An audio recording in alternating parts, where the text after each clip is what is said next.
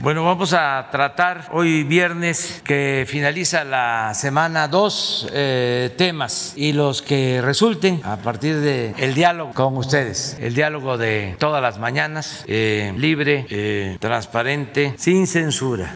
Vamos a tratar, decía, dos temas. Primero, quiero abordar el asunto de la exoneración del general Cienfuegos. Quiero fijar la postura del gobierno que represento. Y eh, posteriormente vamos a informar sobre el plan de vacunación, cómo ha continuado vacunándose a los trabajadores de la salud, los que están salvando vidas en los hospitales COVID, cuál es el avance que tenemos y vamos a poder eh, comunicar con, con algunos este, estados, país. Bueno, como ustedes eh, saben, ayer la Fiscalía tomó la resolución de considerar que no hay elementos para juzgar al general Cienfuegos. A ver si me ponen boletín de la Fiscalía. Es un asunto que le correspondió básicamente a la Fiscalía resolver, pero de una o de otra manera tiene que ver con el gobierno que representa. Es una decisión que toma la Fiscalía, pero que el gobierno que represento eh, secunda, este, es decir,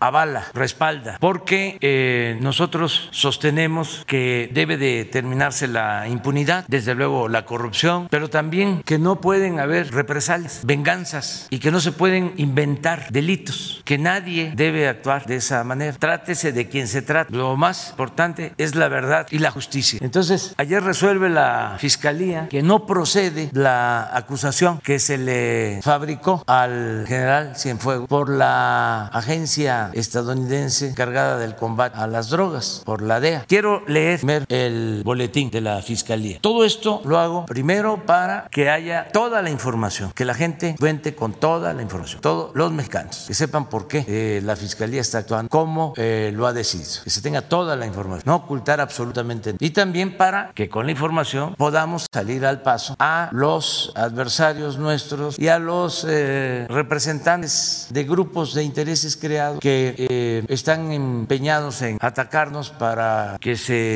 piense que somos iguales y que no hay ningún cambio y que nosotros somos encubridores y que somos cómplices, que somos eh, también eh, peleles de grupos de intereses creados y de gobiernos extranjeros. Entonces, para que quede claro que nosotros tenemos una representación que nos otorgó el pueblo de México y que la eh, ejercemos con independencia, vamos a informar sobre este caso. Dice el comunicado, desde el año 2013, durante la administración gubernamental pasada, México, la Agencia Antidrogas de los Estados Unidos de América, DEA, inició sin el conocimiento y sin la colaboración de dicha administración mexicana una investigación de delitos contra la salud, en donde se involucraba al entonces secretario de la Defensa Nacional, general de división, Salvador Cienfuegos Cepeda. Dos, esa investigación la continuó ese organismo, es decir, la DEA, que combate a las drogas en el gobierno norteamericano durante la presente administración, sin haber tampoco informado a las autoridades mexicanas sobre el caso. Tres, el 15 de octubre de 2020, agentes policíacos de ese organismo norteamericano, la DEA, detuvieron al general mexicano Salvador Cienfuegos Cepeda en el aeropuerto de la ciudad de Los Ángeles, California, sujetándolo a proceso por delitos contra la salud y lavado de dinero. Cuatro, después de cinco semanas de haber sido detenido el general Cienfuegos, el Departamento de Justicia de los Estados Unidos de Norteamérica le solicitó a la jueza que conoció del caso en ese país que desestimara los cargos en contra de dicha persona y la jueza federal correspondiente estimó procedente tal petición. 5. Durante el lapso de su detención y después de haber sido ya informada sobre el procedimiento, la Fiscalía General de la República solicitó y recibió las pruebas que enviaron las autoridades norteamericanas respecto a ese caso. 6. El 18 de noviembre de 2020, el general Cienfuegos fue entregado por las autoridades norteamericanas al Ministerio Público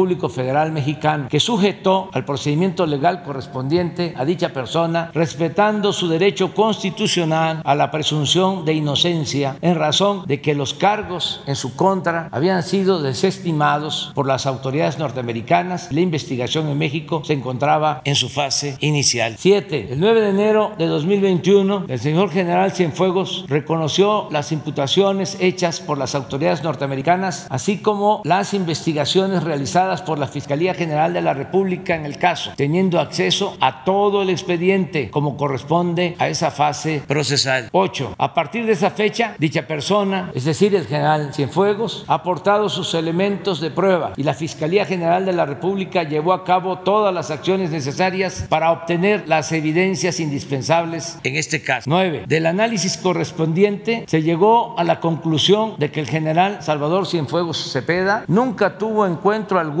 con los integrantes de, las, de la organización delictiva investigada por las autoridades norteamericanas y tampoco sostuvo comunicación alguna con ellos, ni realizó actos tendientes a proteger o ayudar a dichos individuos. 10. Tampoco se encontró prueba alguna de que hubiera utilizado ningún equipo o medio electrónico, ni que hubiera emitido orden alguna para favorecer al grupo delictivo señalado en este caso. 11. Del análisis de su situación patrimonial y el cumplimiento de sus obligaciones fiscales, no apareció dato alguno o síntoma de obtención de ingresos ilegales o acrecentamiento de su patrimonio fuera de lo normal, de acuerdo con sus percepciones en el servicio público. Por los motivos anteriores y con base en los razonamientos y pruebas en la carpeta correspondiente, la Fiscalía General de la República, a través de la Subprocuraduría especializada en investigaciones de delincuencia organizada, ha determinado el no ejercicio de la acción penal en favor del general Salvador Cienfuegos Cepeda. Este es el comunicado de la Fiscalía. Entonces, para despejar dudas, malos entendidos, le he pedido a Marcelo Ebrard, secretario de Relaciones Exteriores, que haga la relatoría desde que nos enteramos de la detención del general Cienfuegos, incluyendo la nota diplomática que enviamos al gobierno de Estados Unidos, la respuesta del gobierno de Estados Unidos, de la Fiscalía General, la información que envió la DEA y la decisión que se tomó de entregar toda esa documentación a la Fiscalía General de la Que Marcelo exponga. Yo solo agrego que he dado instrucciones también al secretario de Relaciones Exteriores que hoy mismo, lo más pronto posible, se ponga a disposición del pueblo de México todo el expediente que nos envió el gobierno de Estados Unidos, completo, para que pueda ser consultado, revisado, investigado por quien lo desee. Transparencia plena. Si el gobierno de Estados Unidos, la DEA, responde de que sí tiene pruebas de otro tipo, entonces también lo daríamos a conocer. Pero la Fiscalía ha actuado porque se consideró de que los elementos de prueba presentados por el gobierno de Estados Unidos, en este caso por la agencia que se conoce por sus siglas como DEA, no tienen ningún valor probatorio para eh, procesar, para eh, iniciar un juicio en contra del general Cienfuegos. ¿Por qué hicieron esta investigación así, sin sustento, sin pruebas? También quiero aclarar que aun cuando ya llevaba mucho tiempo con la investigación, detienen al general ante la sección y ya el general Cienfuegos, de acuerdo a información que tenemos, ya había estado en Estados Unidos en marzo, había estado de visita con su familia, igual, a lo mejor no habían terminado de investigar o ya tenían la investigación, no consideraba que era tiempo. Todo esto hay que aclarar, por eso nuestro interés en que se conozcan todos los detalles. Vamos a escuchar al secretario de Relaciones Con su permiso, señor presidente, compañeros secretarios, compañeros secretarios, señoras y señores, mucho gusto saludarles. Muy buen día. Bueno, referirme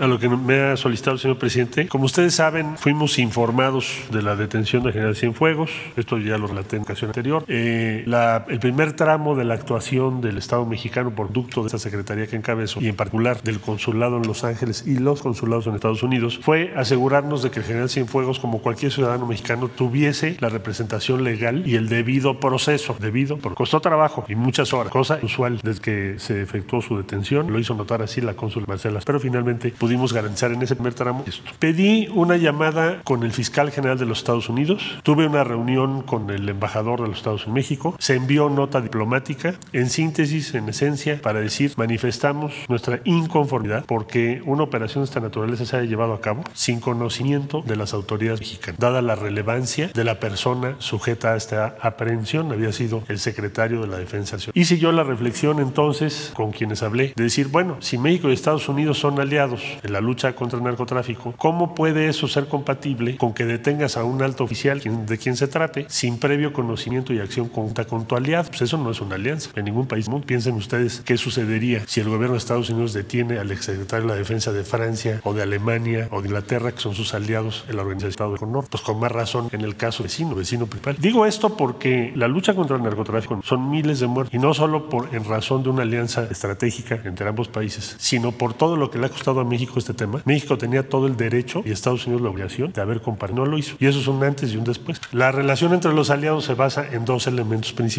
además de la coincidencia de objetivos, en este caso la lucha contra la delincuencia organizada. Eh, eh, la primera en la unidad de objetivos y la segunda, en la que descansa, pues, es el respeto mutuo y la confianza. Si no, no puede ser aliado. Primero, entonces quise notar y así lo expresan todos los años. Respuesta, bueno, es que hay cargos finales muy delicados. Sí, pero me debiste haber informado. Porque ¿por qué no me informas? Bueno, entonces planteamiento, compartamos los elementos que tienes en contra de cuáles son. Porque México, si se cometieron ilícitos, si se protegió la delincuencia al más alto nivel, no va a consentir en ser cómplice y callar y no hacer nada sobre ello. Entonces, si hay elementos importantes que tú tengas, Estados Unidos, independientemente del curso procesal que tome el tema del detenido Salvador Cienfuegos, México debe conocer todos los testimonios y elementos porque son hechos que ponen en peligro o pueden poner en peligro toda la estrategia y la seguridad de México. Voy a hacer un símil si ustedes me permiten. Si México tuviese conocimiento de una organización terrorista basada en México con algún tipo de protección en Estados Unidos de algún funcionario y nosotros no le dijéramos nada a Estados Unidos, detuviéramos a los eh, integrantes de esa organización y no le compartiéramos a Estados Unidos esa información, Estados Unidos con toda razón media, con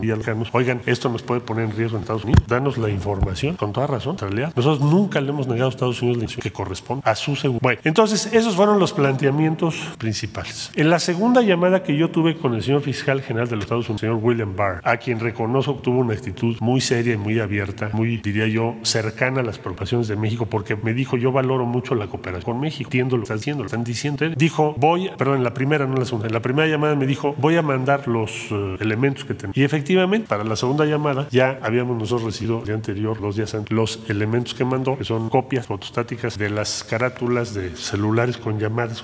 Eh, en ese tiempo yo supongo con una plataforma BlackBerry. ¿Y qué, qué fue lo que manifestamos ahí? Entonces, decir, bueno, mira, en México, de previo y especial pronunciación, con estos elementos ustedes están en, no podríamos nosotros sujetar a proceso, es decir, lograr que un juez de control vincule a proceso a un detenido. No se podría. Eh, pero agradecemos mucho que nos lo hayan. Entonces me comunicó fiscal general, vamos a enviar a Cienfuegos a México para que ustedes hagan la investigación y hagan el proceso en función de lo que en ese momento informe, que es el valor que tiene la cooperación y la alianza en esta. Bueno, enterado el señor presidente de estos hechos, estas conversaciones que debe ser, inmediatamente me pidió, por favor, turnase yo al fiscal general de la cosa que hicimos inmediatamente. Todo lo que recibimos, todo, incluyendo desde luego la referencia y síntesis de las llamadas que acabo de referir. Y eso se puso en manos de la Fiscalía Angélica y finalmente, como ustedes saben, llegó Salvador Cienfuegos a México y se le sujetó a proceso. ¿Qué nos informó ayer la Fiscalía General de la República? Bueno, nos enteramos, su servidor, por este boletín. No he hablado con de la Fiscalía, pero ¿qué es lo que dice el boletín? ¿Qué es lo que dice en ese? Por lo que yo entiendo. Se llamó a comparecer al general Cienfuegos. Se le hizo de su conocimiento el expediente conforme la ley tiene derecho a ello y, por supuesto, su defensa legal. Se valoró por la Fiscalía General de la República, como ahí se señala, lo dicho, lo establecido en esos eh, documentos que nos mandaron y verificaron los elementos que se describen y se le dio oportunidad al general Cienfuegos. Concluye la Fiscalía, nos lo hace saber a todos los mexicanos, que de esos testimonios, de esas pruebas, de esos elementos que se mandaron a México, que es todo lo que tiene Estados Unidos, porque yo se lo, se lo subrayé a William Barr cuando hablamos por teléfono. O sea, si nos vas a mandar los testimonios, es otra prueba de confianza entre los Estados Unidos. Así lo toma México. Porque México va a hacer una investigación, porque nos interesa sobremanera. Y es una directriz del presidente de la República. Cero impunidad, transparencia en los procesos. ¿Qué habría hecho a lo mejor otro gobierno con otro criterio? Pues no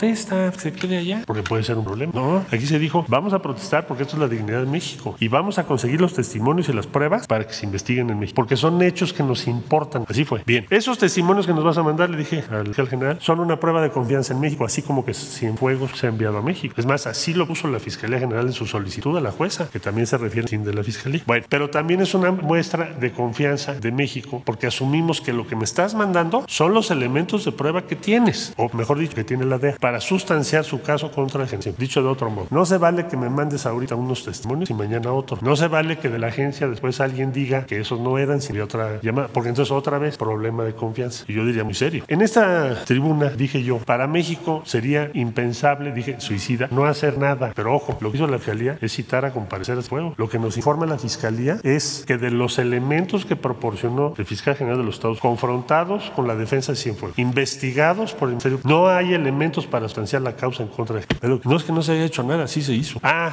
para tener credibilidad tiene que haber una condena. ¿no? ¿Qué dijo el presidente? ¿Qué dijo el fiscal? Vamos a llegar los elementos que daron y vamos a llegar a una conclusión. Entonces, Fiscalía General de la República informa al gobierno de la República y al pueblo de México que la conclusión de lo que hizo, sus investigaciones, los elementos que proporcionó la defensa, pero sobre todo lo que proporcionó Estados Unidos, no hay manera de vincular a proceso al general Cienfuegos. Es más, en México ni siquiera lo habrían podido detener. ¿Te acuerdas la ley? Entonces, esta es la conclusión. A la que se llega, vamos a hacer del conocimiento, por puesto, en su momento. las autoridades de Estados también, seguramente ya será con nuevo gobierno, esta, estos elementos. Entonces, sí se hizo proceso 10. Ahora, ¿ya concluyó? No, no es lo que dice el La Fiscalía se refiere en el Cienfuegos. ¿Qué, ¿Qué se deriva de este boletín? Hay otros elementos importantes que se deben de investigar. Eso sí, hay elementos que se deben, pero lo que hace el general Cienfuegos, hoy, con todos los testimonios que tiene, que mandó a Estados lo que investigó la Procuraduría y lo que presentó la Defensa General, no hay elementos para iniciarle acción penal en su contra o determinar de situación procesal vinculada a proceso. Eso es, esa es la verdad. Me pide el señor presidente que demos a conocer el expediente en el transcurso de las próximas horas y así lo haremos. Nunca se ha hecho. ¿Por qué? Pues porque todo era escondido. ¿Qué les diría yo? Eh, vaya, si estuviéramos en otro, en otro tipo de gobierno, no en este que encabeza el presidente López Obrador, les diría yo es que procesalmente pues. Y entonces mañana el pasado otra y luego decimos que sí, ¿no? Que no está pidiendo. Todo el expediente que lo vamos a dar a hacer. ¿Eso qué gobierno lo hace? Pues un gobierno que está haciendo lo que está haciendo, un gobierno íntegro. Y esa integridad que le va a dar a México, respeto. Imagínense ustedes que hubiéramos guardado silencio a sabiendas de que no hay elementos. Entonces, ¿no? Se actuó con integridad, con unidades. Esa ha sido la posición del presidente y todos y todas y todos los mexicanos van a tener acceso a los. Muchas gracias. Bueno, nada más para cerrar este tema y en cuanto a nuestras exposiciones, decir que en este proceso, eh, aun cuando no se informó al gobierno de acuerdo a lo que correspondía, cuando se hace notar de que se actuó eh, violando un compromiso, incluso un acuerdo de compartir información, porque en cualquier acto de cooperación tiene que haber confianza de las partes. En este caso, no la hubo. Aún eh, con ese proceder que consideramos inadecuado, cuando se les hizo la petición particular al procurador de Estados Unidos, fue muy eh, respetuoso y supo aceptar nuestros argumentos y actuó de manera conceptiva. ¿Cómo fue entonces que pasaron estas cosas? Hay que ver tiempos. Política es tiempo. Esto se da vísperas de las elecciones. Y hay que ver también algo que mencionaba el embajador de Estados Unidos precisamente, que los gobiernos son muy grandes, tienen muchas dependencias, agencias, organismos autónomos, la independencia, la autonomía de los poderes legislativos, del poder judicial, tanto en México como en Estados Unidos. Entonces, eh, se actuó sin tomar en consideración que había eh, un acuerdo y se este, intentó consciente o inconscientemente de afectar la relación entre los gobiernos.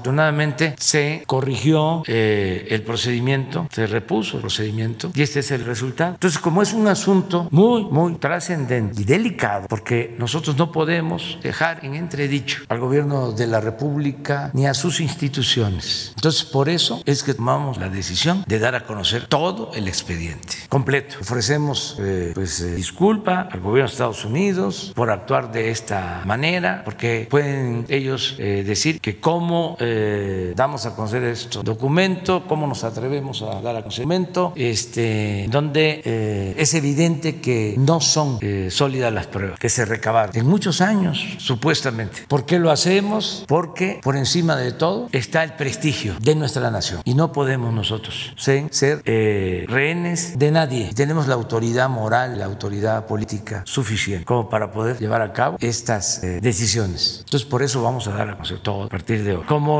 lo mencionó eh, Marcelo, se les pidió que enviaran todo lo que tenían. Pero si este, no fue así y tienen más, estamos abiertos a recibir todas las. Pero no queremos eh, especulaciones, conjeturas, no queremos la fabricación de delitos, no queremos venganzas y no aceptamos intimidación. Somos un país libre, independiente, soberano. Agradecer mucho a las autoridades de Estados Unidos por su decisión de reponer el procedimiento de lo que consideramos nosotros fue un error, de enmendarlo. Ayer también lo mencionó el embajador, que ya termina su misión. Aprovecho para este, agradecerle por su estancia, por haber actuado con respeto hacia nuestro gobierno. Ayer decía de que en el caso del general Cienfuegos se había entregado toda la información y se había actuado sin condiciones. Eso se lo agradecemos al gobierno del presidente Trump, al embajador de Estados Unidos en México, que le decíamos que le vaya muy bien, y al procurador de Estados Unidos, inclusive al director interino de la DEA, que como van a ver ustedes en el expediente, me envió la información que les corresponde. Eso es lo que quería yo nada más aclarar. Eh, como también Marcelo lo planteó, eh, hay esta decisión de la Fiscalía que actuó con independencia, con autonomía. Si surgen eh, el curso de estos días o este tiempo elementos en contra de los que ahí se mencionan, porque en el expediente se acusa de manera directa al general Cienfuegos, pero también se mencionan a otras personas. Entonces, entiendo que la Fiscalía está resolviendo el no ejercicio de acción penal en el caso del general Cienfuegos. El expediente queda ahí abierto para que si existen elementos y pruebas, se castigue a los eh, verdaderos responsables, si existen responsables en este caso. Eso es lo que queríamos este, informarles. Y ahora sí, antes de pasar a preguntas y las respuestas, vamos a plan de vacunación. A ver, ¿dónde estamos? Sonora. Sonora. Les escuchamos. Les escuchamos. Buenos días, mi nombre es Carolina Vargas y soy servidora de la Nación, integrante de la Brigada Correcaminos del Hospital General número 14 en Hermosillo, Sonora. En este momento nos encontramos en el tercer día de vacunación. A nombre de todos mis compañeros, queremos expresarle que nos encontramos muy emocionados de formar parte de este momento histórico, donde se refleja el esfuerzo de todos los mexicanos por hacer frente a esta pandemia. En este lugar se encuentran compañeros de médicos y enfermeras aplicando las vacunas a los a los este, que se encuentran haciendo frente al COVID-19. Este señor presidente, por todos los sonorenses, queremos decirle muchas gracias. Le cedo la palabra al director de este hospital. Buenos días, señor presidente. Soy el doctor Filiberto Ponte Mendoza, director de este hospital, eh, uno de los 32 hospitales de la realidad en la que atendemos pacientes con COVID-19. Eh, el día de hoy nos encontramos en la tercera y última jornada de esta primera fase de vacunación en la que Correcaminos, en la que estamos vacunando a personal de salud de la primera línea de a esta enfermedad. Eh, nuestro hospital recibió 1.375 dosis, de las cuales hemos sacado hasta 1.079 dosis con una base del 77%. Eh, hasta el momento no se ha presentado ninguna eventualidad, evidencia, todo se ha desarrollado eh, en orden. Eh, nuestro personal se encuentra profundamente agradecido por la llegada de, esta vacuna, por la aplicación de esta vacuna. A continuación cedo la palabra al doctor Edgar Jesús Citle García, titular de la representación del INSE y coordinador federal de vacunación contra COVID-19 de Estado. Buenos días, señor presidente. Pues informándole que el pasado martes en Sonora recibimos 14.625 dosis, de las cuales al término de la segunda jornada, fue el día de ayer, ya habíamos sacado eh, 10.360, lo cual representa el 71% de las mismas. Eh, estas fueron recibidas con un despliegue impresionante que se llevó a cabo por parte de nuestras Fuerzas Armadas. Día martes por la, por la noche, en las primeras horas del miércoles, ya estaban entregadas estas vacunas a lo largo y ancho de este, del segundo estado más grande de la República. El día miércoles empezamos con esta jornada de las 6 de la mañana y el día de hoy estamos pensando terminar. Y yo me vamos a agradecer la confianza del maestro Zoe, manifestarle a usted el que estamos listos para continuar con este esfuerzo federal sin precedentes que se ha llevado a cabo. Muchísimas gracias, señor presidente. Muchas gracias. Eh, Muchas gracias. Eh, felicidades a todos los que trabajan en el hospital de Hermosillo, Sonora eh, nuestro agradecimiento a las enfermeras, a los médicos, a todos los trabajadores de los hospitales eh, que están atendiendo la pandemia de COVID, porque corrieron y siguen corriendo riesgos, están arriesgando su vida para salvar vidas. Es un acto de humanismo sublime, extraordinario. Muchas gracias de todo corazón eh, a todas, a todos los trabajadores del sector salud que están ayudando para enfrentar esta pandemia. Eh, vamos a continuar eh, vacunando. Qué bien que se va avanzando en la aplicación de esta dosis. Eh, hay que procurar terminar hoy. Esto aplica para todo el país, donde están las brigadas correcaminos aplicando, poniendo la, la, vacuna. Ojalá y terminemos hoy, a más tardar mañana, porque como ustedes saben,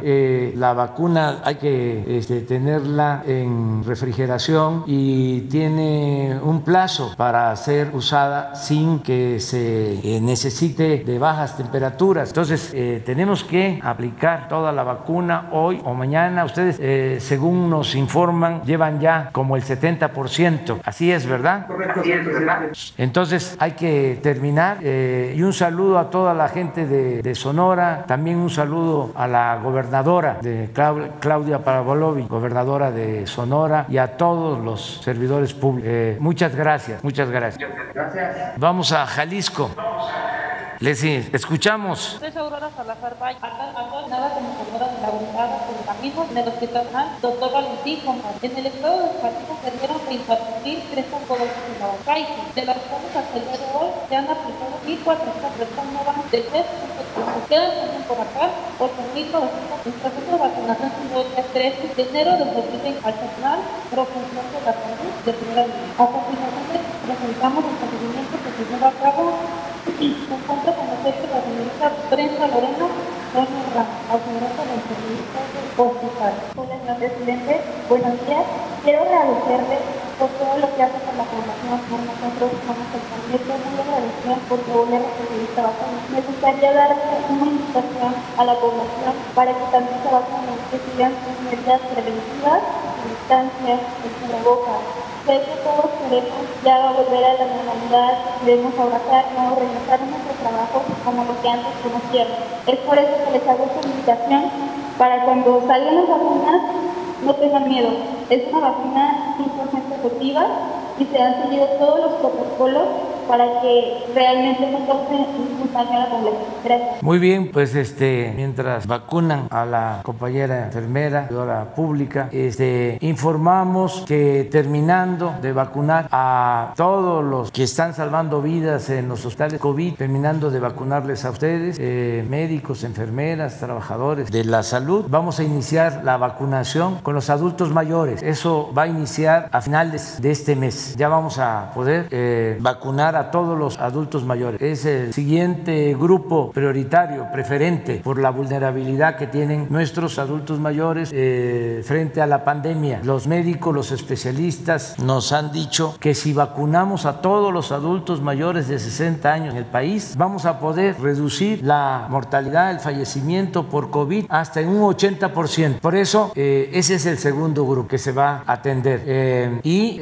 todos tenemos que actuar con responsabilidad y esperar a que nos toque. La vacuna eh, es un derecho y se va a aplicar de manera universal, es decir, a todas y a todos, y es gratuita, pero tenemos que eh, llevar a cabo un programa para que no haya desorden, que no haya influyentismo. Eh, ya ven que hay la mala costumbre de abusar, de que el que tiene influencias o que no tiene vergüenza se aprovecha. entonces tenemos que evitar eso, que sean los que están contemplados en el programa de vacunación nacional y eh, apurarnos, no demorarnos, para que así nos toque a todos lo más pronto posible. Afortunadamente, eh, de nuevo hago un reconocimiento a la farmacéutica Pfizer, que está cumpliendo con el contrato, porque está abasteciendo a todos los países del mundo esa farmacéutica. Esta vacuna que se está aplicando en nuestro país también se está aplicando en Europa y se está aplicando en Estados Unidos y en Canadá eh, es la vacuna que más se está aplicando actualmente. Ya van a aplicarse otras, eh, pero quienes inician eh, son los laboratorios, es esta farmacéutica Pfizer y está cumpliendo con los compromisos. Eso se lo agradecemos mucho. Ya tenemos también el pedido para que el martes próximo van a llegar alrededor de 430 mil dosis más. Continuamos, continuamos con el plan de vacunación. Un saludo también al ciudadano gobernador Jalisco, eh, gobernador Enrique Alfaro, y a todos los trabajadores al servicio del pueblo, al servicio del Estado, de la nación. Adiós, adiós. Estamos con ustedes, Hospital Metropolitano Bernardo Sepúlveda, de la Secretaría de Salud del Estado de Nuevo León. Les escuchamos. Buenos días, señor presidente.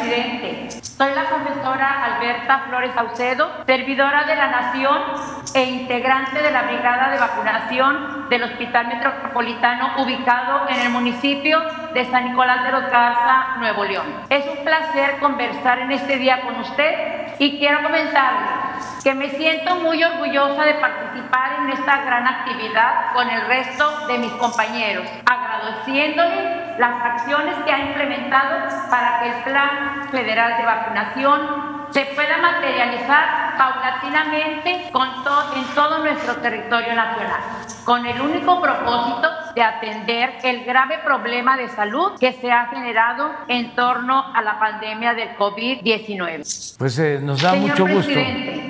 Señor presidente, En este contexto, quiero hacer de su conocimiento que en el estado de Nuevo León hemos recibido tres remesas de vacunas contra el COVID-19, como a continuación lo menciono.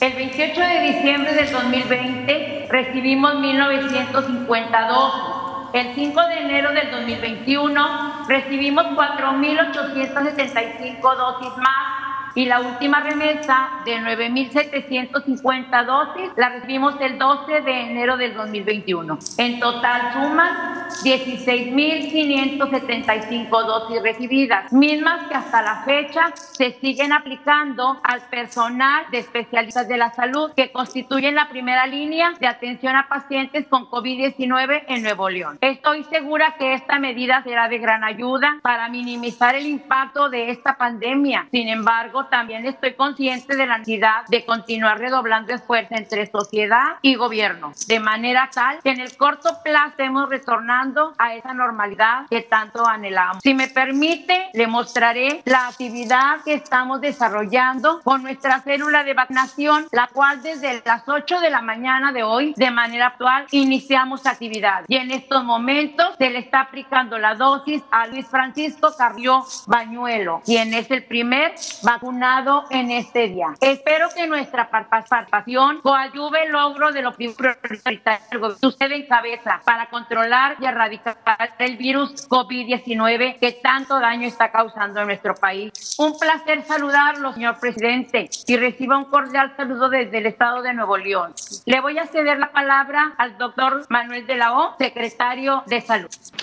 Muy buenos días, señor presidente. Saludamos desde el estado de Nuevo León. Reciba un cordial saludo de nuestro gobernador, el ingeniero Jaime Rodríguez Calderón. Hoy nos encontramos en el Hospital Metropolitano, el hospital más grande de los servicios de salud en Nuevo León, que tiene una capacidad de 270 para atender a 270 pacientes con COVID. Es sin duda uno de los hospitales más grandes del país para atender a estos pacientes. Hoy tenemos 300 pacientes internados, más la capacidad que tiene este hospital. Y ayer recibí una llamada de la delegada que tiene legada del IN, que tiene un 94% de ocupación. Nuevo León está con una alta en los contagios, las hospitalizaciones, nos surgen, nos surgen para poder contener esta pandemia. Gracias por tomar en cuenta también al sector privado, eso nos beneficia enormemente. También los médicos de farmacias, los médicos de colonia los hemos capacitado y ellos también deben de recibir las vacunas porque también hemos perdido algunos ayer. El pueblo de Nuevo León se lo agradece y hoy en este hospital, que cuando iniciamos la administración estaba completamente deteriorado, es un hospital que da una acción con calidad, con calidez, que tiene una, una tasa de letalidad de las menores del país y se atienden a los pacientes con calidad, con calidez y sobre todo con gratuidad, como lo ha declarado usted. Muchas gracias por el apoyo. Ayer tuve una conversación con el doctor López Gatel y la gente de la Secretaría de Salud Federal. Solicité insumos, medicamentos relajantes, sedantes, recursos humanos que necesitan y obviamente más vacunas para poder disminuir el número de contagios. Muchas gracias por su apoyo, presidente.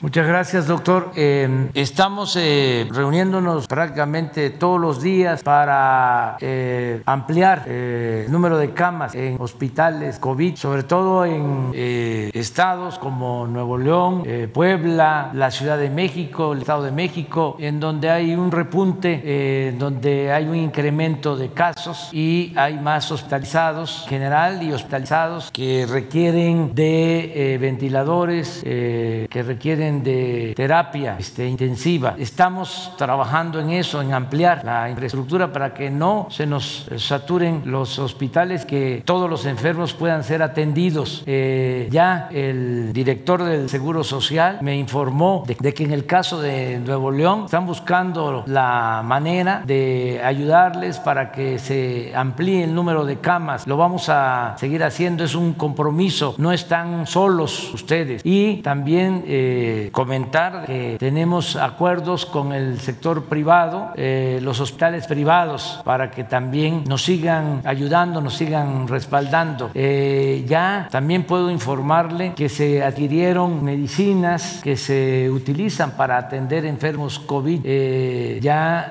tenemos estas medicinas que adquirieron en el extranjero y seguramente ya van a llegarles para que no les falte el abasto de estos medicamentos que tienen que ver fundamentalmente con anestesia para atender a enfermos eh, graves. Entonces, vamos a seguir, doctor, eh, apoyándoles eh, a todos los hospitales de Nuevo León, sector público, sector privado. También por eso se decidió que la vacunación se aplique a médicos del sector público y del sector privado que están atendiendo COVID y terminando de vacunarlos a todos, a las enfermeras, a los médicos, a los trabajadores del sector salud, de hospitales COVID, repito, del sector público y del sector privado, empezamos la vacunación con adultos mayores. Estamos este, muy pendientes y un saludo al ciudadano gobernador de Nuevo León, a Jaime eh, Rodríguez eh, Calderón. Un saludo y muchas gracias. Podemos, podemos tener diferencias en algunas cosas, pero cuando se trata de la salud del pueblo, de la seguridad del pueblo, tenemos que trabajar o seguir trabajando juntos, unidos. Muchas gracias, doctor. Al contrario, muchas gracias.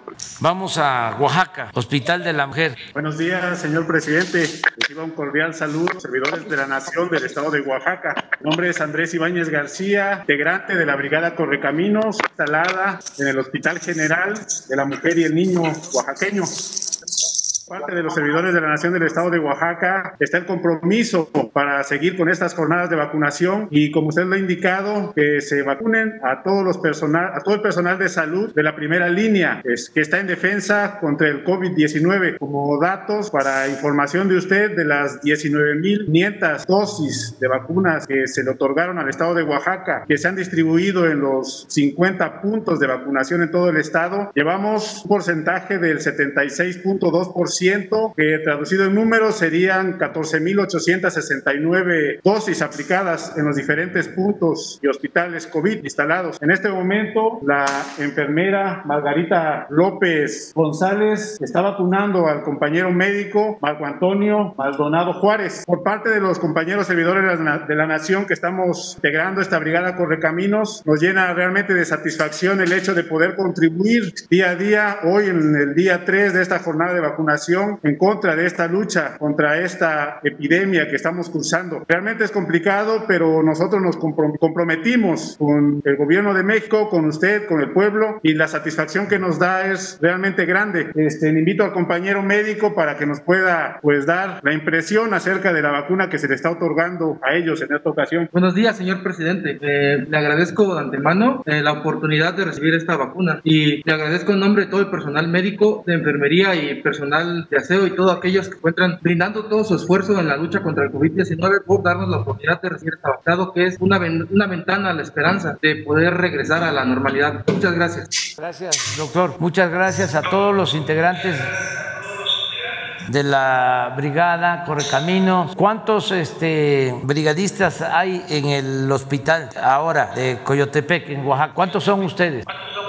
Son 12 brigadistas, componen la brigada. A partir de las 7 y media de la mañana se instaló la brigada. Ahorita han pasado algunos compañeros médicos para recibirla y están ahorita en la sala de espera. Algunos otros para poder igual recibir la vacuna en este hospital. Muchas felicidades a todos los brigadistas y hay que seguir adelante, apurarnos para terminar de aplicar todas las dosis, a ver si es posible hoy, mañana, para que este, continuemos, eh, porque ya viene... Eh, eh, otro eh, envío de vacunas martes, más de 400 mil, y vamos a regresar a los mismos hospitales si nos eh, faltan médicos, enfermeras, trabajadores de la salud por vacunar o este, si ya se aplicó en algunos estados la primera dosis y corresponde la segunda, pues este, se va a hacer lo mismo. Ya vamos a este, informarles qué sigue. Todo esto lo está manejando el sector salud en coordinación con la Secretaría de la Defensa, la Secretaría de Marina, que nos están ayudando en la logística, en la transportación, en el cuidado de las vacunas. Pero este, ustedes son los que están ahí en eh, el terreno, en la aplicación de la vacuna y tenemos que avanzar eh, lo más que se pueda. Eh, ya México desde inicio, pero durante dos días nos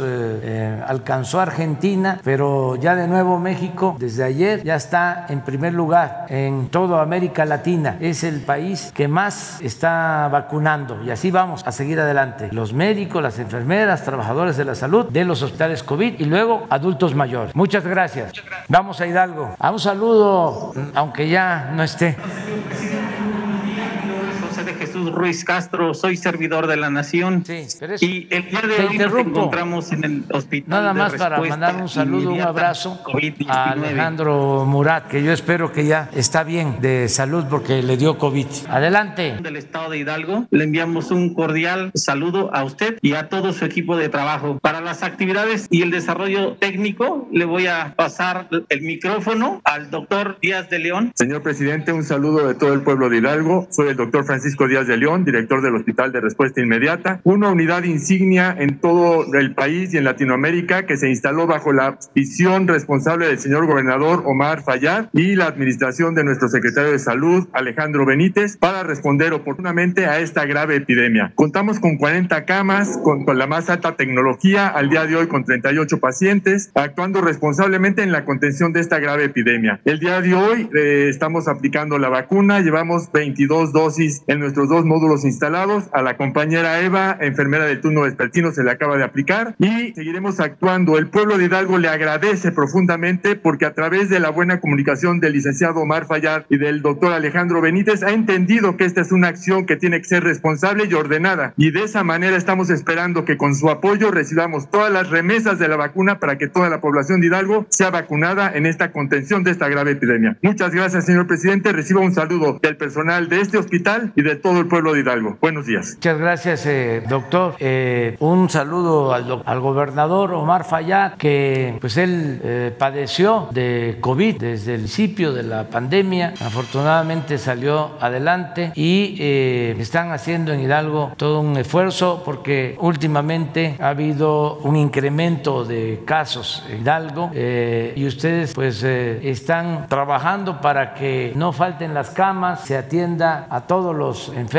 Nosotros vamos a seguir apoyándoles, eh, no están solos y agradecerle mucho a los trabajadores del sector salud, a las enfermeras, a los médicos que actúan con humanismo porque están arriesgando eh, sus vidas para salvar vidas. Es eh, realmente ejemplar lo que hacen médicos, las enfermeras, los trabajadores del sector salud. Muchas gracias y hay que aplicar todas las dosis, apurarnos porque en la medida de que avancemos vamos a tener la disponibilidad de las vacunas. Muchas gracias. Saludo al pueblo de Hidalgo. Adiós, adiós. A ver, nada más cómo vamos. Pues este 329.983 vacunas aplicadas. 329.983. Estamos en el lugar 12. Como eh, lo acabo de decir, a ver si corren la tabla. Este, nuestros hermanos de Argentina tienen 166 mil. Y eh, a ver, corre la más para ver si encontramos América Latina. No, este, esto es muy importante. Eh, tenemos que eh, seguir insistiendo en la ONU para que todos los pueblos del mundo tengan acceso a la vacuna. Esto lo tiene que resolver la ONU, pero es este un planteamiento que hicimos, una resolución que se aprobó, porque hay eh, muchos países que no han podido adquirir la vacuna. Tenemos que pensar en nosotros, pero también pensar en los demás. Bueno, este es el informe. No sé si tengan ustedes algo que agregar. A ver, a ver. Gracias, presidente. Buen día, buen día, secretarios. Eh, muy buen día a todas y todos. Eh, solo un par de puntos. Eh, comentábamos ayer de estas eh, más de 329 mil dosis. Como ya vimos ahorita en las eh, demostraciones en tiempo real, la vacuna está siendo utilizada tan pronto llega. Y esto es muy importante porque uno de los factores limitantes que hay en todo el mundo es el tema de la ultracongelación y haber organizado de esta manera la logística de distribución y aplicación con la participación de toda esta red del sistema de bienestar y las brigadas correcaminos nos ayuda precisamente a dar un uso inmediato a la vacuna. Aquí, desde luego, la participación de las Fuerzas Armadas, de la Secretaría de la Defensa Nacional, de la Secretaría de Marina, ha sido completamente central en este proceso porque no solamente la capacidad de movilización del producto, sino incluso el propio diseño logístico del operativo nos permite actuar con toda eficiencia. Un elemento que también es importante es la conciencia del personal de salud del orden en que le toca ser vacunado, porque este orden, como hemos comentado ya desde la primera vez que se presentó el plan, el 8 de diciembre, es un orden que nos va a permitir optimizar el uso de este recurso. Todas y todos los colegas del Sistema Nacional de Salud, como ya acaba de comentar el presidente, como lo hemos indicado repetidamente, eh, van a ser eh, vacunados, pero esta priorización a lo que técnicamente se considera el personal de primera línea, lo que nos permite es no solamente proteger a el personal de Salud, sino a el propio operativo de respuesta al eh, coronavirus. Y en ese sentido eh, hay que mantener la calma, el orden, porque esto es lo que nos permite garantizar, proteger a quienes nos protegen. Y un último elemento, eh, ya se comentaba también en otras ocasiones, estamos analizando distintas otras elementos, además de la vacunación, que en este momento juega un papel central. estamos, continuamos explorando alternativas de tratamiento. hay una línea de trabajo que mencionamos aquí al regreso de la misión en Argentina, que tiene que ver con el suero equino, el suero equino hiperinmune. Eh, tenemos este, oportunidades con el trabajo que se hace en Argentina, pero también tenemos aquí una importante experiencia con científicos eh, mexicanos eh, que han trabajado por muchos años en este tipo de, de sueros. Nuestra compañía nacional Birmex, la compañía nacional de biológicos y reactivos, está trabajando ya con el Consejo Nacional de Ciencia y Tecnología, CONACYT, para explorar posibilidades inmediatas de tener un escalamiento en producción de este tipo de insumos a partir de la ciencia que se hace en México, que también es muy robusta en esta materia. Ahora sí, vamos. Ustedes dos, la esquina. Relaciones López Gatel, eh, secretarios de la Defensa Nacional.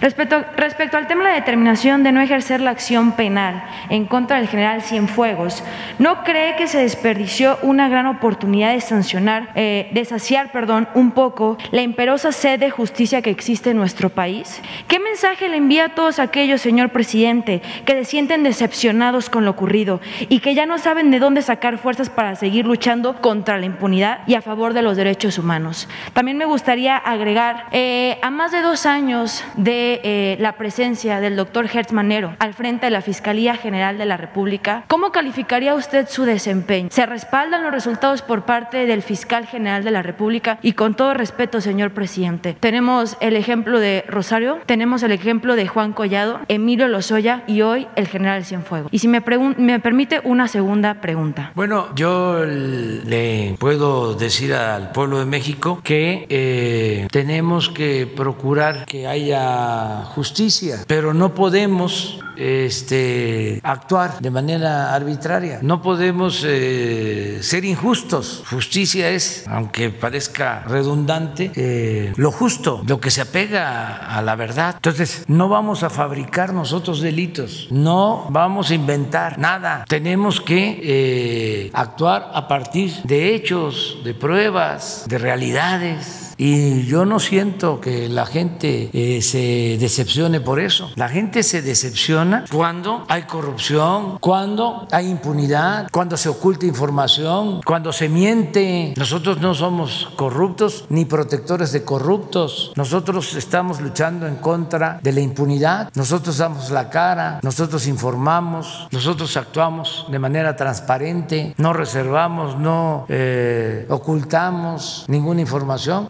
Esto que estamos haciendo el día de hoy, de dar a conocer ese expediente, es inédito. Nunca en la historia de México se ha actuado así. Y lo hacemos por la justicia, lo hacemos para fortalecer las instituciones nacionales, lo hacemos por la dignidad de las personas y lo hacemos también para no dar motivo a los adversarios, a los que utilizan cualquier excusa para cuestionar la transformación que estamos llevando a cabo. Además, ya vamos este, a ser eh, objetivos, no porque se hace una investigación en el extranjero, ya con eso nos eh, conformamos, ya es una sentencia. Antes, como se encubría aquí, te decía, es que ya se eh, juzgó afuera. Y esos son los buenos jueces, impecables, esos no cometen errores, esos son rectos. Pues en este caso, con todo respeto, los que hicieron esa investigación no actuaron con profesionalismo, aunque nosotros respetamos gobiernos extranjeros y somos partidarios de la autodeterminación de los pueblos, la no intervención, pero no todo lo de fuera es bueno, excelente, como tampoco es malo. Tenemos que ser muy objetivos. Eh, y eh, había también, existe, ¿no? Esta idea, estaba yo viendo en las redes anoche, periodistas defendiendo la investigación que se llevó a cabo en Estados Unidos o descalificando lo nuestro, lo de México, ¿no? este, hasta molestos. ¿Cómo vamos a dudar de la DEA? Sí, a veces son más simpatizantes la DEA que del pueblo de México, de nuestra nación. Entonces, es justicia. Si fuésemos cubridores, nos hacen triza, porque saldrían hoy, mañana, a decir, no es cierto, aquí está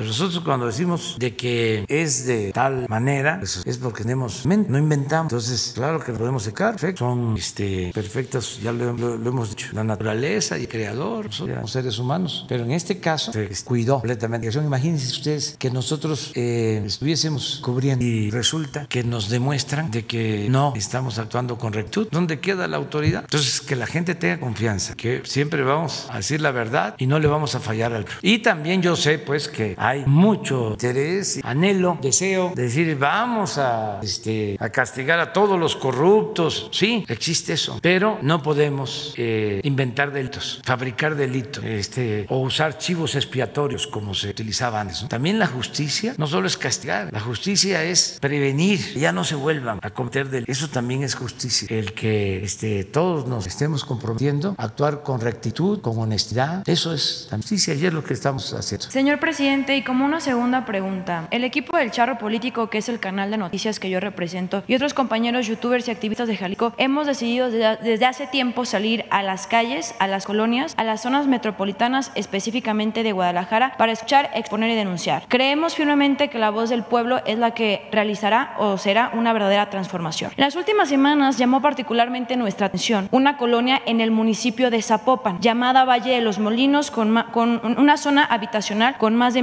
1.500 familias. A los habitantes de dicha colonia, días atrás, días tras día, perdón, se les agreden sus derechos, quitándoles un derecho vital eh, que está establecido en la Constitución como es eh, tener el abasto de agua potable, haciendo, eh, haciendo no solo que su calidad de vida se vaya hasta lo- a- por los suelos, sino que también exponiéndolos a perder la vida, pues eh, un cuidado básico en esta pandemia como lo es el lavado de manos no es posible. Siendo usted la persona que más ha recorrido el país, cada uno de los municipios sabe a qué tipo de colonia o a qué tipo de zona me refiero. Tristemente son eh, en México, como esta colonia y como esta zona, eh, existen cientos en el país donde son utilizadas por políticos en tiempos de elecciones para tomarse las fotografías, pero nunca resuelven los problemas. El problema de Valle de Molinos es de origen, ya que diversos especialistas coinciden en que la, en en que la constructora Haber jamás debió haber construido o obtenido permisos para edificar en ese lugar. Y además de todo, está más que confirmado que la empresa abandonó a suerte a los pobladores al momento en que,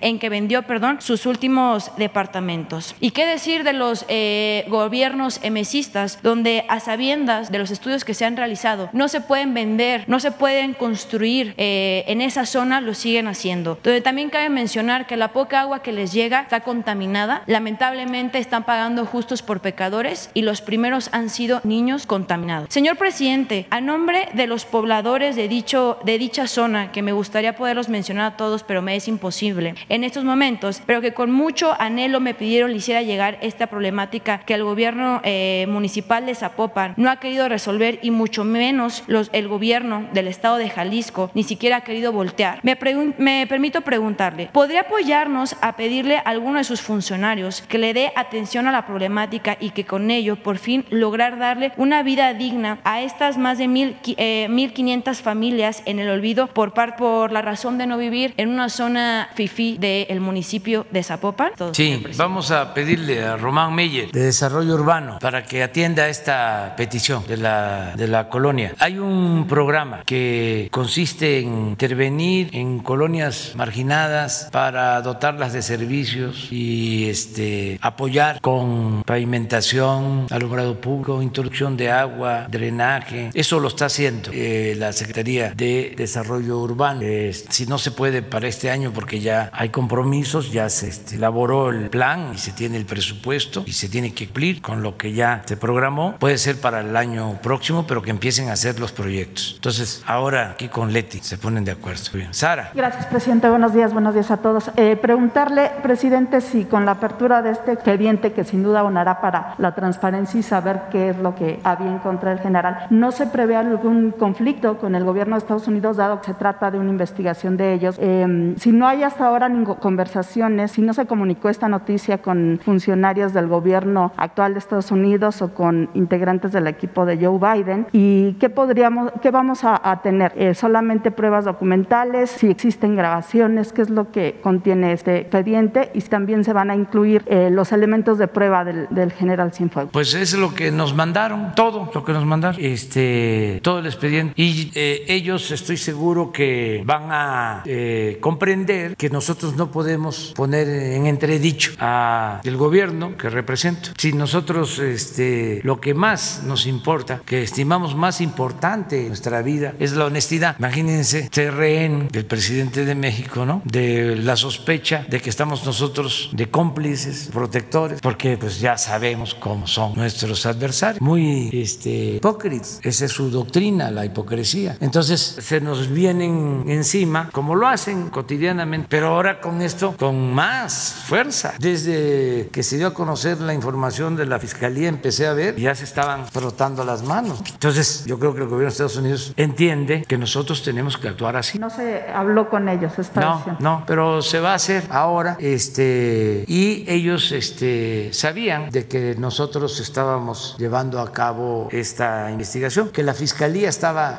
atendiendo este asunto y que iba a haber una resolución. Y repito, el embajador ayer, eh, el embajador de Estados Unidos en México, habló de que habían entregado la información, todo lo que acaba el caso general, sin condiciones. Entonces, este, no va a haber ningún problema. Eh, ya hay una relación con eh, el equipo cercano al presidente electo, presidente Biden. Han habido conversaciones ya con el secretario de Relaciones Exteriores y este, en su momento se les va a informar, pero hasta que ellos este, tomen posición, porque actualmente gobierna el presidente Trump. Entonces, eh, vamos a, a, informarles a los que todavía están en funciones. Y una vez que se lleve a cabo eh, la transición, el cambio de gobierno, pues se informa también a los nuevos servidores de Estados Unidos. Y si no, también ayudaría que se diera a conocer el propio expediente de la Fiscalía Mexicana, que acompañado con Eso. esto, pues una, eh, quizá una conferencia, porque ellos podrían defender también su investigación. Eso se lo este, dejamos a ellos, porque son independientes, son autónomos. Entonces, si ellos lo consideran, este, lo van a hacer. El compromiso nuestro es entregar todo el expediente. O sea, para que ahí en las redes sociales es- esté el expediente, lo revise, lo desee, transparencia plena. Y es posible que la fiscalía también informe, pero eso les corresponde a ellos. Hay una cuestión que me preguntaron y que no contesté acerca de si le tengo confianza al fiscal Alejandro Gertz. Así, de manera categórica, respondo, sí le tengo confianza. Sí lo considero un hombre íntegro, recto, incorruptible. Entonces me da confianza. Eh, eh, y preguntarle, decía usted que la DEA prácticamente fabricó este, este expediente y usted cree que fue por, por las elecciones? Pues yo lo que veo es muy poco profesionalismo. Eh, se actuó pues muy a la ligera, a pesar que como lo este, dice la Fiscalía de México, empezaron a, a investigar desde 2013. Para lo que entregaron, pues no eh, fue un buen trabajo o lo que hicieron no tiene este, sustento, no hay materia. Y me llama a mí mucho la atención porque pues yo ya llevo el tiempo en estos asuntos. Y eso de las casualidades, este, ¿cómo es que se lleva a cabo la detención del general unos días antes de la elección? Si eh, ya había estado de visita en Estados Unidos, en el mismo lugar con su familia, en marzo, ¿qué no supieron? ¿No tenían terminada la investigación? ¿Por qué fue hasta eh, las vísperas de la elección? ¿Cuál era el mensaje? ¿De parte de quién? ¿Qué cosa era lo que se pretendía? Debilitar al gobierno de México, debilitar a las Fuerzas Armadas de México, el que nos confrontáramos con el actual gobierno. ¿Qué pasó? O no son tan este, profesionales y fallan, como todos los seres humanos fallamos, cometemos errores. Pero eso ya es cosa de dejarlo a los este, estudiosos, ¿no? Nosotros vamos a presentar todos los hechos para que la gente se vaya este, con la información, eh, se vaya dando cuenta de lo que sucedió y se vaya formando un criterio. Solo para el canciller hablaba de algunos otros elementos que, que dijo van a ser investigados. ¿Por qué no se investigaron, no se, se agotó, digamos, todo esto hasta ya dar una resolución sobre el caso particular del general? Yo sí te contesto eso y también Marcelo, pero yo nada más te digo que la acusación principal era sobre el general. El expediente se elabora, se hace en contra del general y ahí aparecen otros nombres, pero la acusación, este, la actuación judicial en Estados Unidos es contra el general. Sí, efectivamente lo que señala la fiscalía, por lo que sabemos del boletín, leyéndolo cuidado, es que la investigación incluso sobre todos los hechos que se puedan derivar de la inversión que le enviaron a Estados Unidos, no quiere decir que ya cerró. Lo que sí es respecto a la responsabilidad de generar fuego, pues llegan a la conclusión de que no hay elementos. A mí eh, en el caso de lo que hemos visto, sin tener otros datos, te podría decir, desde diciembre, fines de diciembre, ya en Estados Unidos había, no sé si me pueden poner el bolso, dudas serias sobre la solidez de esta investigación. Ya no te hablo de México, Estados. 21 de diciembre se pone una nota muy interesante. La evidencia de Estados Unidos contra el exsecretario de la Defensa pone, eleva dudas sobre la aprehensión proceso desde diciembre. Estados Unidos. La conclusión de la Fiscalía, ya con todos los elementos, ya se dijo, es que el general Cienfuegos no está sujeto, no hay delitos, no está vinculado a proceso. En México se diría, eh, como si juez, si acaso hubiesen aprendido, habría resuelto que no hay vinculación a proceso, porque no tienes elementos para probarlo. Dice la nota ya en Estados Unidos que son elementos circunstanciales. Es una nota en fines de diciembre, 21 de diciembre. Bueno, síntesis. El proceso en contra de General Cienfuegos, nos mandaron todos esos testimonios, esa era, esa lo que soportaba esta imputación. No muestra elementos concluyentes a la luz de lo que estigó la, la Fiscalía General de la República, pero que ya había dudas inclusive en Estados Unidos. En este expediente, digamos, bueno, lo vamos a dar a conocer. Pero grabaciones, o sea, ¿qué? Ah, no, es, es, nos mandaron documental. Solo documental. Es, eso es lo que eh, sabemos por lo que se entregó en la valija diplomática. No, no existen conversaciones telefónicas, grabaciones o transcripciones. Que yo sepa, no. No, no sé si la Fiscalía ya recibido otras pruebas. Le voy a pedir a la Fiscalía me constate ese dato oficialmente. Gracias. Pero también hay algo interesante. ¿eh? ¿Cuándo fue que publicaron? ¿Qué periódico es? Igual estoy llorando. ¿Ya habían pasado las elecciones? Sí, ¿no? Ya, pues sí. A hacer una traducción brevemente. Dice, el caso de que el general Salvador Cienfuegos tomó sobornos de los carteles de la droga es la, largamente, ampliamente circunstancial. Personas en ambos países dicen, con lo que se reducen las posibilidades de que sea uh, procesado y condenado en México. ¿Qué cosa es circunstancial? Es lo que es producto de circunstancias, ¿verdad? Son las circunstancias. Bueno, vamos. Oye. Gracias, presidente. Sandra Aguilera, del Grupo Larsa Comunicaciones. Presidente, si, si Estados Unidos actuó arbitrariamente con la detención del general Cienfuegos, ¿qué se hará al respecto para que no vuelva a suceder ahora en el gobierno de, de Biden? Y por otro lado, presidente, quisiera saber si usted nos puede informar si investigan al general Cienfuegos por el caso de Ayotzinapa. Gracias, presidente. Sí, mire, este, a partir de esto se decidió hacer una reforma a la ley de la seguridad nacional para eh, este, ordenar todo lo relacionado con la cooperación, no solo con el gobierno de Estados Unidos, sino con todos los gobiernos del mundo, como lo hacen también este, todos los países. Eh, hay cooperación, sí, pero este, nuestro país es eh, libre, soberano y eh, se tienen que fijar las reglas. No es como antes, que entraban y salían del país. Este, cuando pusieron en práctica el operativo rápido y furioso, este, lo diseñan en Estados Unidos para introducir armas a México que causaron la muerte de muchas personas, la DEA precisamente y otras este, agencias. Cuando se descubre ¿no? de que además eh, había resultado un operativo fallido que había causado la muerte de muchas personas, porque hay que recordar que este, eh, dejaron pasar armas para que con sensores esas armas este, fuesen eh, vigiladas, se les diera seguimiento y así supuestamente aprender a delincuentes. Esto fue un acuerdo que hicieron, se pensaba abajo. Bueno, el presidente Calderón declaró que no sabía. Si sabía o no sabía, eso es otro asunto, pero él declara que no sabía. Entonces miren la intromisión, la violación flagrante a la soberanía. ¿Cómo este, van a suceder estas cosas? Entonces por eso la reforma a la ley de seguridad nacional, donde no se cancela la cooperación, pero sí este, tenemos que eh, saber lo que se hace en nuestro territorio, quiénes están interviniendo, bajo qué condiciones, que no se viole nuestra constitución. Entonces fue poner orden, ya eso está aprobado por el Congreso, incluso ya existe el reglamento, ya es una etapa nueva en la relación. ¿Qué otra cosa me preguntabas? Ayotzinapa, si están investigando al general Cienfuegos por el caso la de investigación está abierta en el caso de Ayotzinapa. Estamos eh, este, trabajando en esa investigación de manera coordinada, el Poder Judicial, la Fiscalía y nosotros, Poder Ejecutivo. Y hay el compromiso con las madres, con los padres de Ayotzinapa de eh, conocer la verdad, lo que realmente sucedió y eh, dar a los jóvenes, encontrarlos a los jóvenes, castigar a los responsables y la investigación está abierta. Hay 80 detenidos y hay órdenes de aprehensión este, que eh, esperemos nos lleven pronto a romper el llamado pacto del silencio. Inclusive estamos ofreciendo garantías a quienes están detenidos eh, para que nos ayuden. Vuelvo a hacer ese llamado, que todos los que tengan información nos ayuden y nosotros los protegemos y les damos garantía, porque es un asunto que se tiene que esclarecer. Es mi compromiso. Este, se lo, se lo acabo de decir a las madres, a los padres. nosotros no vamos a descansar hasta no eh, llegar a la verdad sobre este caso, encontrar a los jóvenes y castigar a los Muy buenos días, señor presidente Julio Mar Gómez de Medios Digitales de Pacífico de Baja California Sur. Señor presidente, buenos días. Este, hace unas semanas yo mismo le pedía el apoyo para que Pemex pudiera liquidar adeudos con pequeños y medianas empresas mexicanas de la zona petrolera,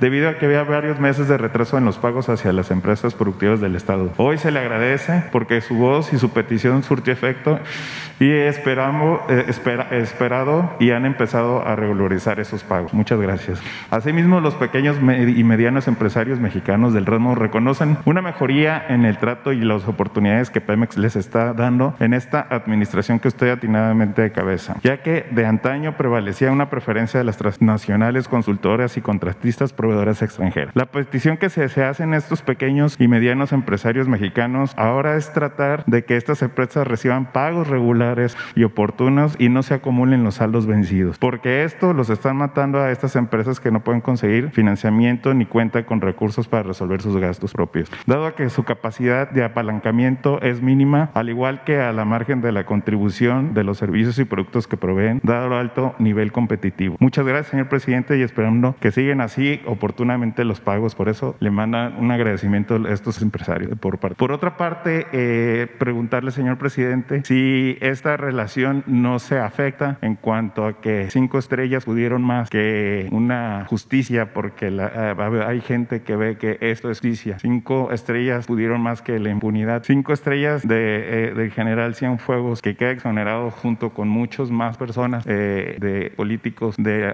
anteriores administraciones. No transgrede esta relación con Estados Unidos al publicar los documentos propios de Estados Unidos o tendría que pedir alguna autorización o tendría que ser, no, no, no transgredería esa soberanía con Estados Unidos. Sí, es un asunto importante, pero también este, cuando se analice nuestro comportamiento, se va a entender, este, un gobierno sin autoridad moral es como una hoja seca, no sirve para nada. No se puede gobernar un país sin autoridad moral. Entonces, se tiene que cuidar la moralidad del gobierno. Entonces, si el presidente de México es ninguneado por cualquier persona, por la sospecha de que encubrió, en este caso al general Cienfuegos, pues nos afecta mucho. Pero si damos la cara, hablamos de frente, decimos lo que realmente sucedió, tampoco están obligados los ciudadanos a aceptar nuestra versión, pero este, nosotros ejercemos nuestro derecho a informar y a no ocultar nada. Y entre más transparencia, mejor. Porque imagínense, si empezamos con eh, consideraciones de que a lo mejor judicialmente no debimos hacerlo, o se van a enojar los del gobierno de Estados Unidos o los de las agencias. Sí, este, y por eso les ofrecemos disculpa y ojalá y comprendan. Pero por encima de todo eso está la dignidad del gobierno, por encima de todo, la autoridad moral del presidente. Entonces no nos van a socavar este, con sospechas, dudas, conjeturas. No, vamos a dar la cara, vamos a informar y estamos abiertos al debate público, porque el que nada debe, nada teme. Entonces sí vamos a actuar este, de esta manera. Y acerca de lo que dices de Pemex, eh, vamos a seguir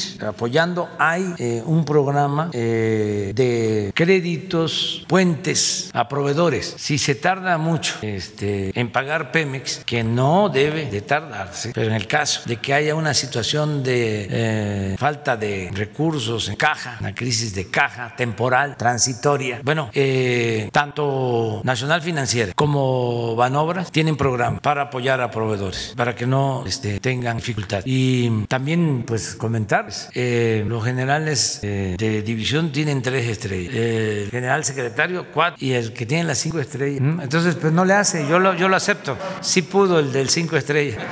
Bueno, no, no, este es, es este, sí, pero no, eh, siervo de la nación, diría Morelos. Ese es el presidente de México. Ya, se terminó, porque este, ya ahora ya no, no, no tenemos. Ayer hicimos homenaje a compañero Arbizu y se enojaron porque pusimos a Benito Bodoque. Sí, estos andan de un humor que qué bárbaro. sí. No se aguantan ellos mismos. O sea, ¿qué? Si Benito es este de lo más ingenioso que puede haber. O sea, yo veía con, mis hijos, su pandilla, es una serie muy buena. Y el Cucho también. A ver, pero Benito. Entonces, trending topic, el Benito Bodoque, se enojan de todo. O sea, ya, serénense. Bueno, nos vemos el lunes. Vamos a Lázaro Cárdenas, al puerto de Lázaro Cárdenas, Michoacán, hoy a la gira y luego a la Costa Grande de Guerrero. Eh, vamos eh, a terminar el domingo en Tierra Colorada. Vamos a inaugurar eh, una universidad que está dedicada a la formación de médicos Guerrero. Ahí terminamos, pero es una gira por toda la Costa Grande de Guerrero. Empezamos Lázaro Cárdenas, Michoacán y nos vamos hacia Guerrero. Muchas gracias. Dios a.